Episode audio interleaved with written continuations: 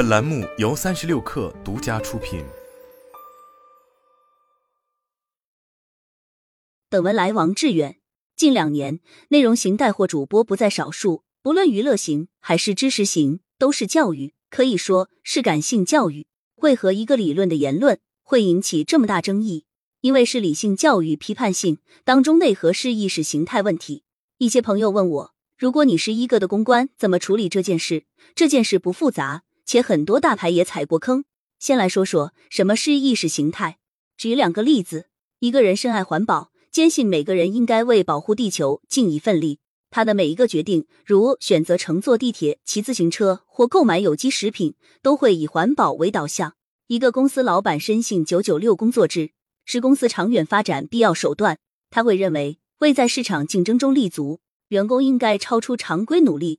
基于这一信仰，他会鼓励、期望下属遵循这种工作模式，认为这样可以提高生产力和效率。与此同时，他可能对那些提倡工作与生活平衡、反对九九六的老板表示不解批判，认为他们缺乏对公司的忠诚和工作的热情。这种对于环保工作方式、公司文化的信仰与立场，就构成意识形态，不仅影响着工作习惯，还影响着团队、部门以及文化氛围。美国经济学家道格拉斯·诺斯曾简洁的说出了意识形态的意思：它是一个人理解世界的方式，与道德价值观紧密相连，让你更方便做出决策。更关键的是，在生活中遇到与意识形态冲突的事情，我们会考虑调整观念。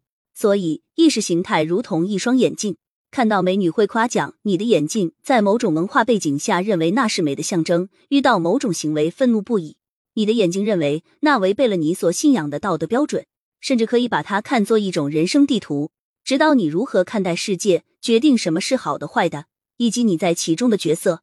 那么，你有什么样的意识形态？工作中面对不公平的待遇、不合理任务分配，选择沉默，只为避免冲突。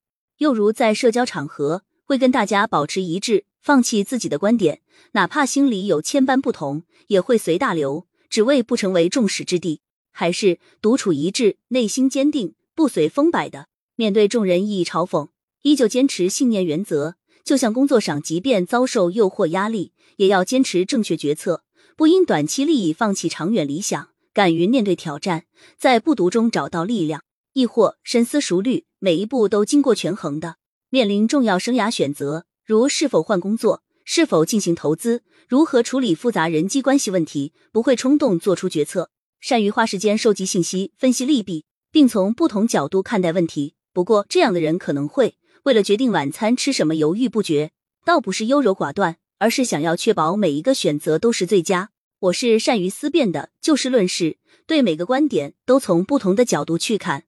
我不会因大家都这么说就接受某种观念。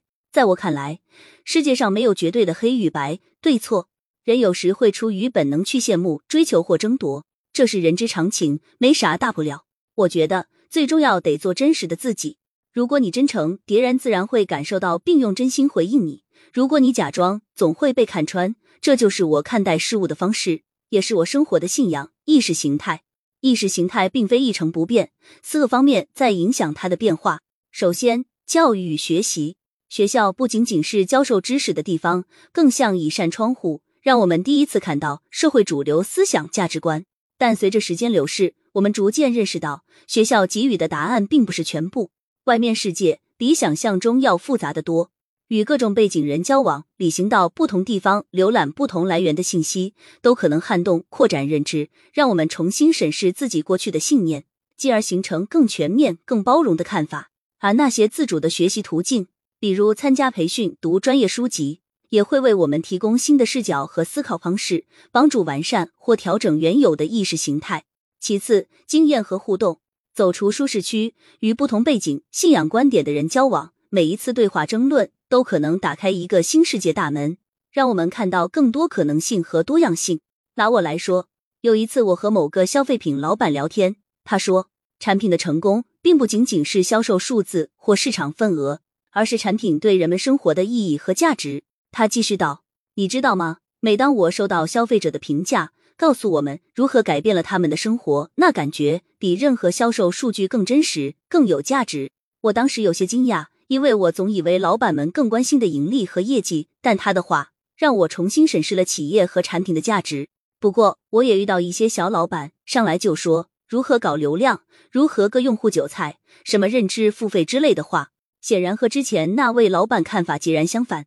他们更多关注短期利益、快速盈利，而非产品或服务真正为用户带来了什么价值，也没有什么大问题。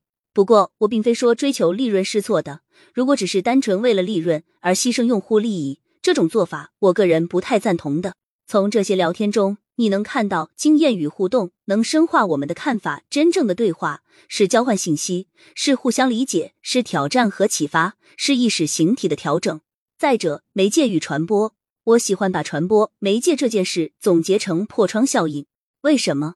传统报纸、广播，现在的社交媒体和在线新闻，它们像生活中的窗户，让我们看到外面的世界，但有时这些窗户是破碎的，展示的不是整个真实景象。想象一下，你看自媒体平台，每个频道都有自己的方式来讲述同一个事件，有些可能聚焦在好的部分，有些则强调负面信息。我们通常都是基于这些信息来形成自己的看法，但有时你没意识到自己的观点可能被这些破窗所导向的。电影或电视剧也如此，他们展现给我们的是导演或编剧心中的那个理想世界，但现实中生活并不都是那样。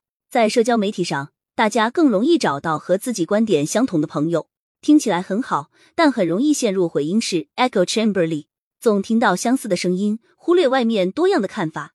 所以，下次当我们看到某个事件或故事，也许可以停下来想一想，这个窗户是否真的展示了全部的事实？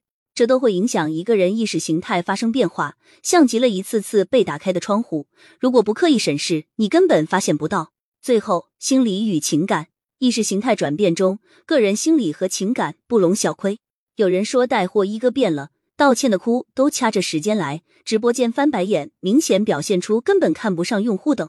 一个人的心理成熟度会对其看待事物的角度产生很大的影响，尤其当自己拥有大量资本成功后，更容易站在更高的视角，对各种议题持有更为片面的看法。还有一部分来自生活方面。比如家庭矛盾、失恋、失业、生病，这些经历不仅会对情感产生影响，还会进一步影响我们的世界观、价值观等。例如，一个曾经因为贫穷而受过苦的人，会对财富和物质生活持有特殊的看法，这种看法可能与社会主流的意识形态有所冲突。所以，意识形态是多元的，没有人会一成不变，没必要一味的坚持固有的观点、信仰。正如有句话所说。坚持自己的观点是好的，但当事实和逻辑与之相悖时，应该重新审视。明白这些，就知道为什么会出现意识形态层面公关问题。比如，去年有消费者买张小泉的刀，拍算时断了，去找客户反馈质量问题，客服直接说不建议拍算上热搜的问题，而官方的回复是拍算断了的刀是龙雀斩切两用刀，特点是锋利度高，适合切片。常规刀具都是可以拍算的，但不是所有刀都适合拍算。这是什么？与大众主流意识相悖呀！因为在大众意识中，厨房用刀就应该是多功能的，既可以切又可以拍。特别对拍蒜这种常见的厨房操作，几乎成为了衡量刀具实用性的一个重要标准。一个刀，尤其一个知名品牌如张小泉所生产的刀，竟然不能拍蒜，这无疑与大众的普遍认知存在很大差异。差异背后。除了事实是认知，比如雪糕刺客大家应该知道，许多消费者觉得他们的雪糕价格太高，认为这样的价位与其他市场上的品牌相比不具竞争力。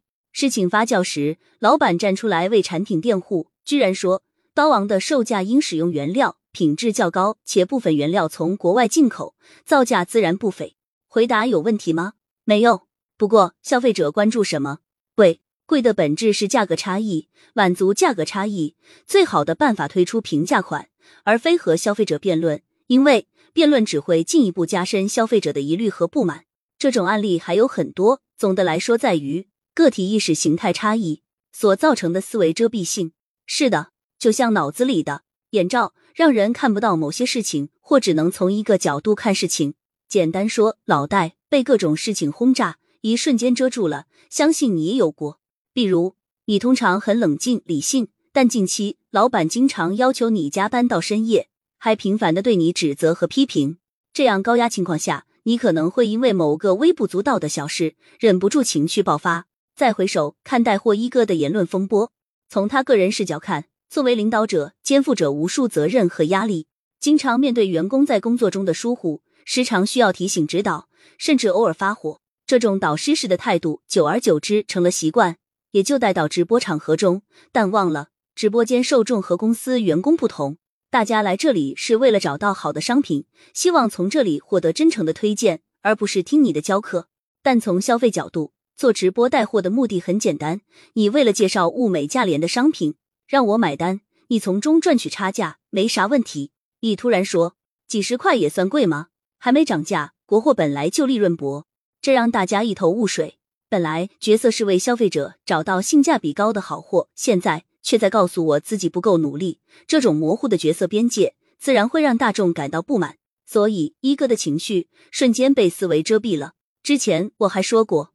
品牌现在得重视消费者的看法和立场。这两年，许多品牌负面新闻几乎都是因为意识形态立场不合造成的，像打工人与老板的关系、男人与女人的争论，这些差异如同两波火苗，在品牌粉丝中瞬间燃起，待几天也可能换个方向。前几天，在短视频平台，有些苹果的粉丝经常嘲笑华为，而现在华为的粉丝又在雷军的微博上留下了许多讽刺的评论。你有什么办法？传统营销的角度看，认知情感是核心，是用户用脚投票的利器。公关角度一样，如果你关注该形态，自然可以避免很多风险。世界是动态的，舆论也是。针对于 IP 型人设，面对意识形态性公关问题，道歉、论对错、哭泣哭泣，并不能解决深层次问题。可能还有三点：一、找到初心。商业社会，每个人都想从中获益。当舆论风暴席卷而来。不论是个体品牌还是机构，都在寻找机遇，希望从中捕获流量、情绪或利益。然而，真正为我们带来利润的是那群忠实的客户，他们不是简单的数字，是有着各自的故事、生活背景、愿景和忧虑的人。他们有自己的信仰、立场、价值观。为了站稳跟脚，必须了解、尊重这些差异。如何共鸣呢？先找回初心，初心犹如明亮的北极星，指引着前进方向。不过，压力、金钱和其他外部诱惑犹如浓雾一般，会模糊我们的视线，让那颗北极星失去光芒。怎么办？停下来思考下，当年怎么出发的？那些单纯的愿望在哪里？为什么要做一件事？做这件事目的是什么？用户更关注这些，因为他们寻找的不仅是一个产品服务，还有真诚感。二、绝对坦诚。真诚不是说出来的，是做出来的。前不久，胖东来八页纸公关，捅破行业天花板。为什么员工与顾客之间闹矛盾，被网友拍视频上传到网络，引起轩然大波？视频中员工没能疏导顾客，并且还产生激烈的呵斥和辱骂。超市抢东西见怪不怪，不过胖东来认为这是件大事，是管理者失职，于是花好几天详细调查，最终公布一份长达八页调查报告。这种对事情的态度是一种真诚。你可能说，IP 问题不同于品牌，怎么办？那就必须坦诚。坦诚不仅要道歉，它还是一种过程，涉及到深入反思、面壁思过、理解自己的错误，并为此做出相应的补偿。